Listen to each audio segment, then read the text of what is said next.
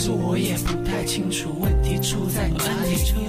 你面无表情的话语，不剩多少意义？就当我求求你，给我一些说明。若懂了，想给你买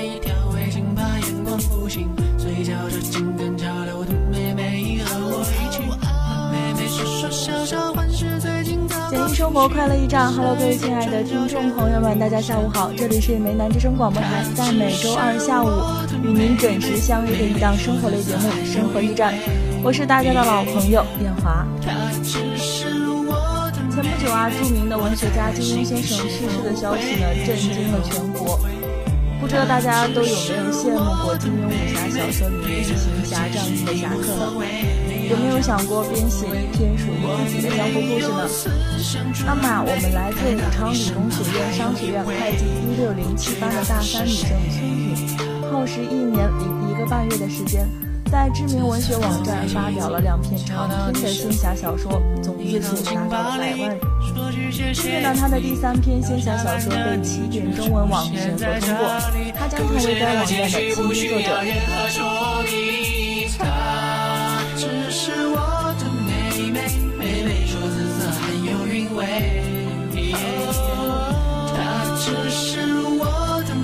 出生在一九九七年的崔允呢，是一个仙侠小说迷。从小呢，酷爱看各种类型的小说，涉猎很广。崔颖说啊，金庸老先生写的是武侠小说，我看过很多，比如《倚天屠龙记》《神雕侠侣》，还有《射雕英雄传》等等等等。小时候啊，也看过很多此类的电视剧，这也对我有很像。进入大学之后呢，网站和图书上的小说量对于他自己来说呢，往往是供不应求的，并且啊，结局通常都不能尽如他意。大二的时候呢，他就有了自己创作小说的想法。说：“我想构建一个自己的江湖。”刚开始写的时候真的很忙，每天都要固定更新自己的文章。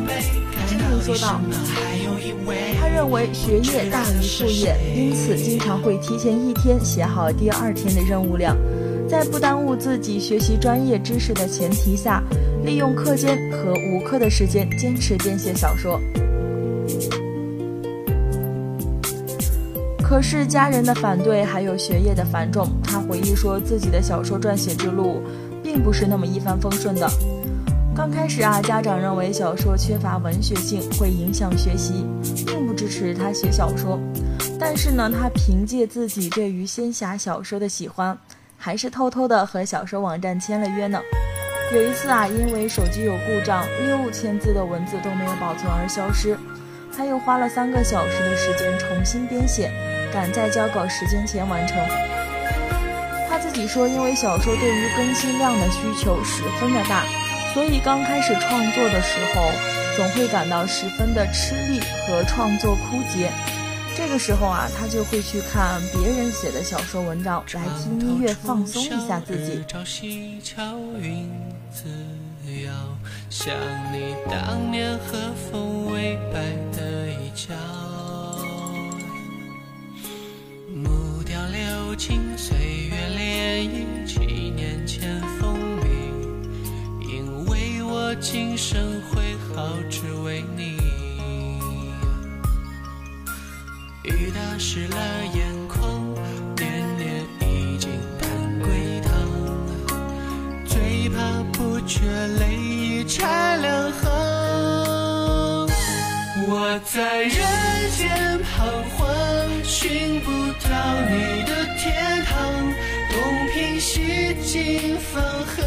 一段好听的音乐过后呢，我们进入今天的生活剧场。我们今天给大家带来的电影呢，就是《鬼修女》。这部电影呢，是由克林·麦迪执导，艾莎·法米加等主演的恐怖片，在二零一八年的九月七号在美国上映。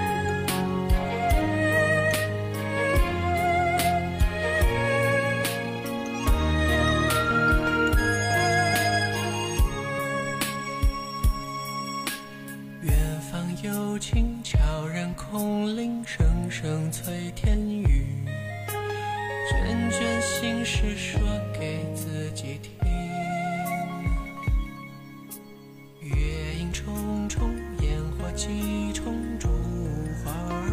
这部电影呢，是招魂宇宙的衍生电影，讲述了神父和见习修女去往罗马调查一桩神秘的修女死亡案的故事。一个年轻的修女在罗马尼亚与世隔绝的修道院里面自杀。梵蒂冈派去一名神父和一名快结束见习期的修女展开调查。而神父呢，有着令人毛骨悚然的过去。他们一起揭开了教会邪恶的秘密，不仅冒着生命危险，还拿信仰和灵魂当赌注，面临着一股恶毒的力量。恶魔修女再次成为强大的威胁。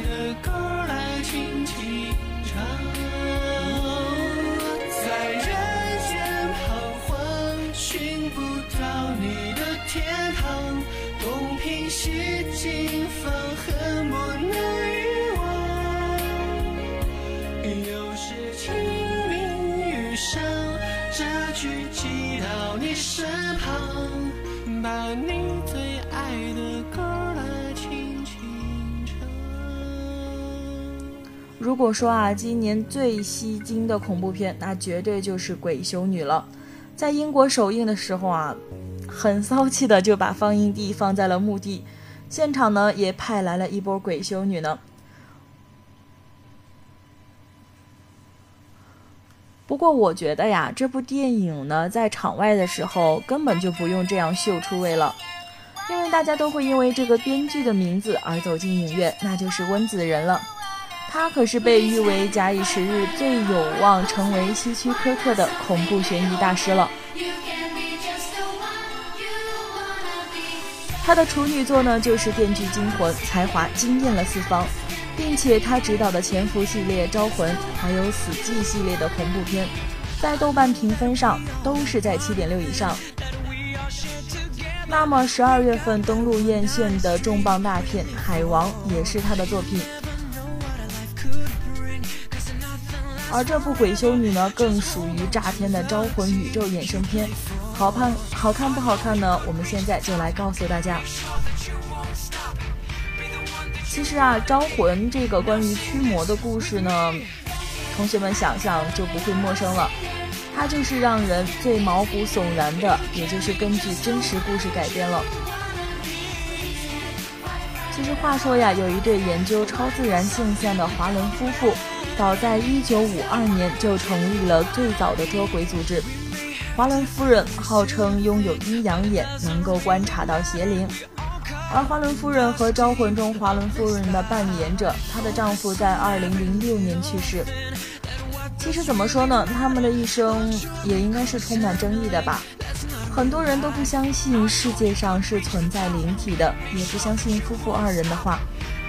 比如，在一九八一年，一名男子被指控谋杀了房东，巴伦夫妇做出二人均被灵体附身的判断。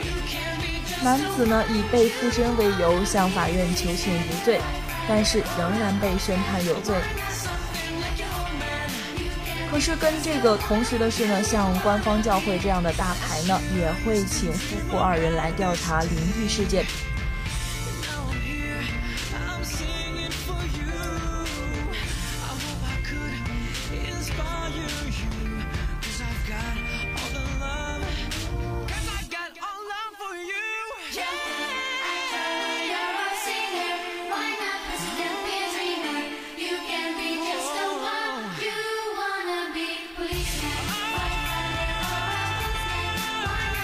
那么我们的两部事件呢，就是招魂系列呢，就是根据华伦夫妇接触过的安娜贝尔事件和恩菲尔德骚林事件改编了。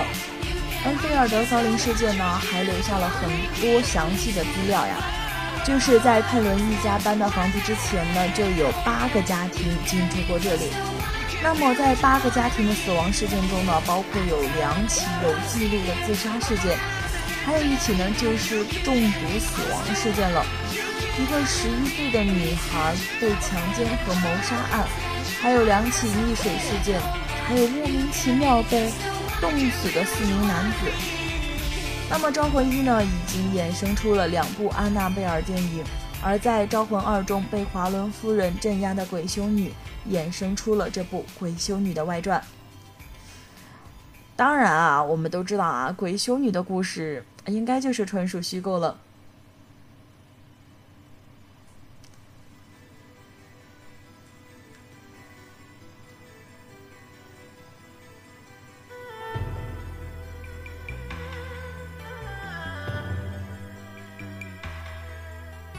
寻寻觅觅，在无声无息中消失那么首先呢，我们就来了解一下《招魂》电影。首先呢，就是《招魂一》了。那么温子仁只是负责编剧的《鬼修女》呢，就没有太多关于《招魂一》的地方。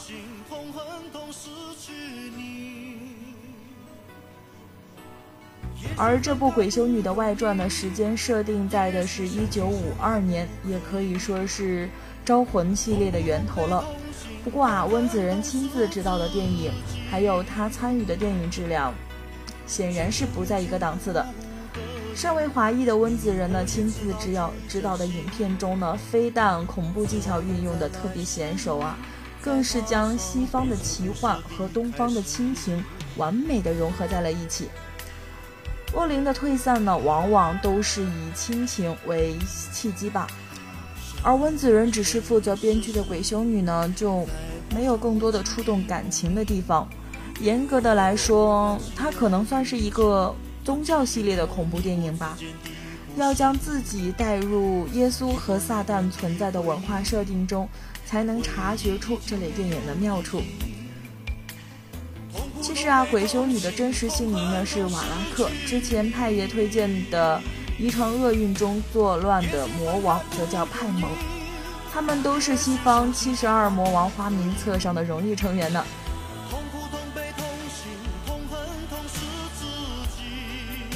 其实，在剧情上乍一看呢，就有一点老套了。一个年轻的修女在与世隔绝的修道院自杀，而自杀呀，在天主教中则是重罪。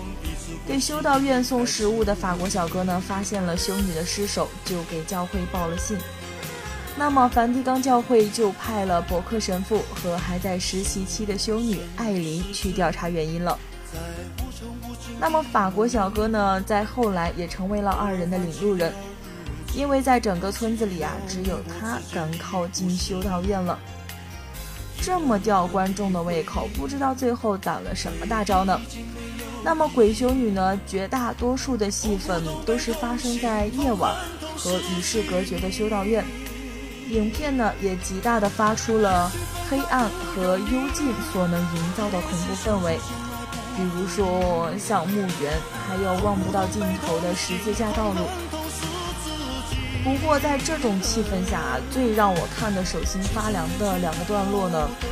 都是不动声色的，比如说艾琳见到行走的影子，和伯克神父被关在棺木中逃无可逃的时候，棺木中突然发出的声响。那么黑暗和幽静，都是让人的安全感消磨殆尽的场合了吧？如果再有一点风吹草动的话，说不吓人呐，都是假的。比如说在视听语言上，鬼修女啊就做得相当不错了。本来伯克和艾琳进入修道院还见着一群活着的修女，但其实到后来的时候，我们还有在场的伯克和艾琳吧，大家是一起明白的，这里的修女呢，其实早就死光了，她们呢，只不过是鬼修女制造的幻象而已。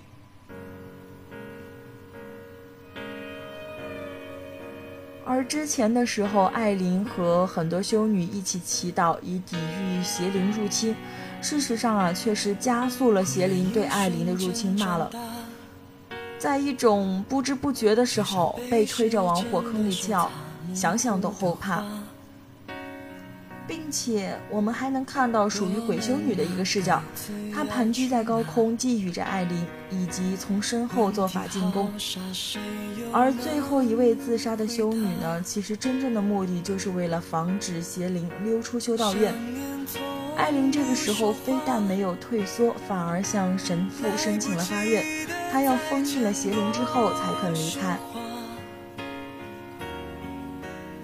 当然啊，修女向神父发愿的画面很是考究呢。一缕阳光洒下，同时照出了地狱和天堂。当然啊，如果不带入宗教文化的话，我们看着可能没有这么多的感慨，并且它又牵扯到宗教中的献身精神。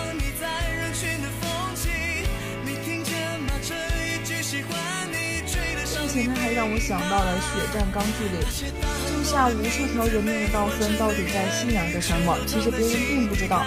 可是他自己坚定的信仰却是货真价实的，所以这样看起来还是非常动人的呢。经过一番精心的对抗之后呢，我们的修女也用圣血战胜了鬼修女。可是没有想到的是，鬼修女还是以某种方式溜出去了修道院，然后就看到了我们招魂二中放荡的鬼修女。嗯，不过那段关，不过那段故事之后呢，在二十多年之后才会开启了。并且呀，据一个采访透露呢，《招魂三》还有《安娜贝尔三》以及《修女二》呢，都在研发之中。而我们庞大的招魂宇宙正在一点点的扩展版图，这对我们的恐怖片爱好者来说，应该是一个好消息了吧？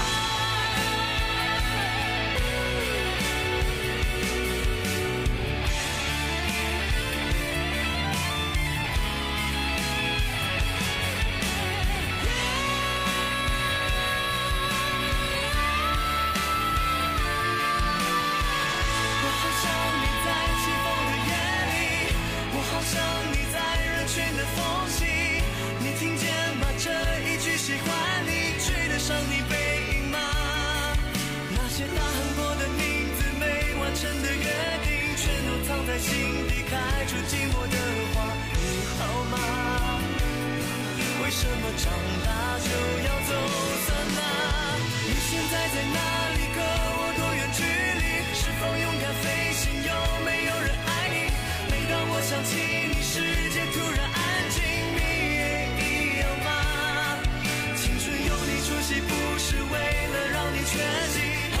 只会。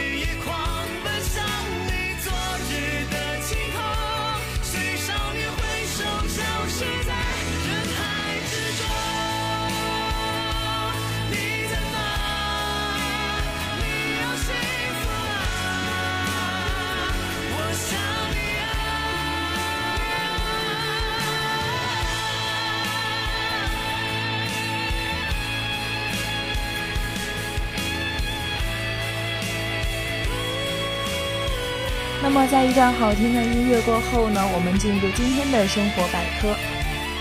在现在啊，打耳洞就受很多我们大学生的青睐，不只是女同学，还有很多男同学。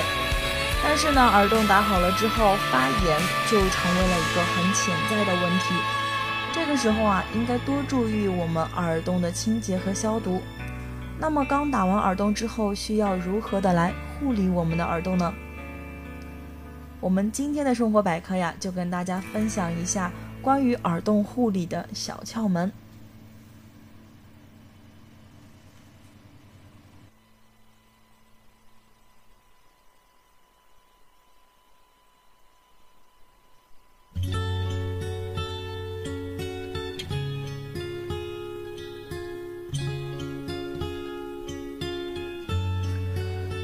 那么首先呢，我们就用适量的金霉素软膏进行护理，每天挤出一点，涂在新打的耳洞上，封住它，避免不小心伤口进水就不好了。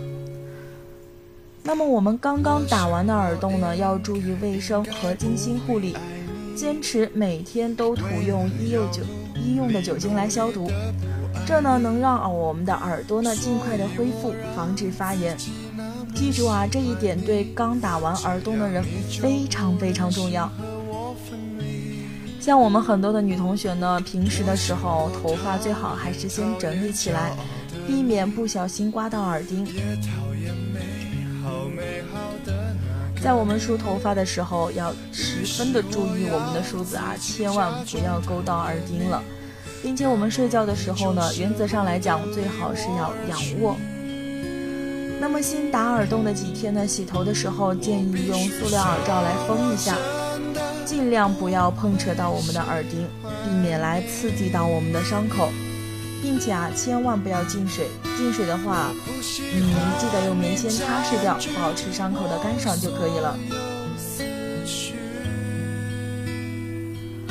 那么接下来呀，我们养宠物的同学们就要注意了。其实呀，小狗等其他宠物呢，对耳洞影响不是很大。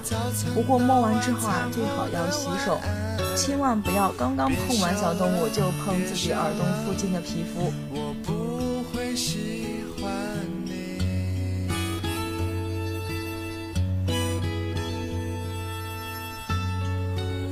在这里呢，建议半年以上的耳洞才能尝试一些非纯金纯银的耳环或者是耳饰，并且啊，佩戴时间最好不要超过半天，否则呢，很容易就严重复发。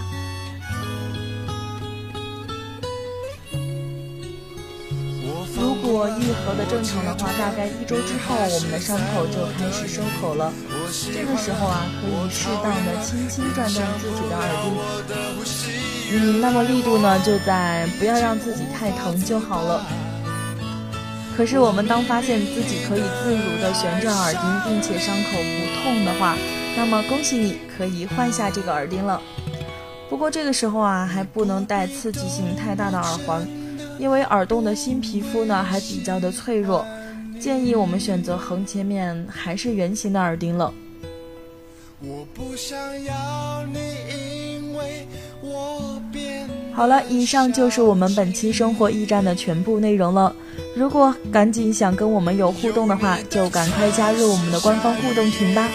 我们的互动群号是幺零八六二二六零五幺零八六二二六零五。主持人李艳华，策划李明陆佳，编导林美华。感谢您本时段的守候，我们下周同一时间不见不散。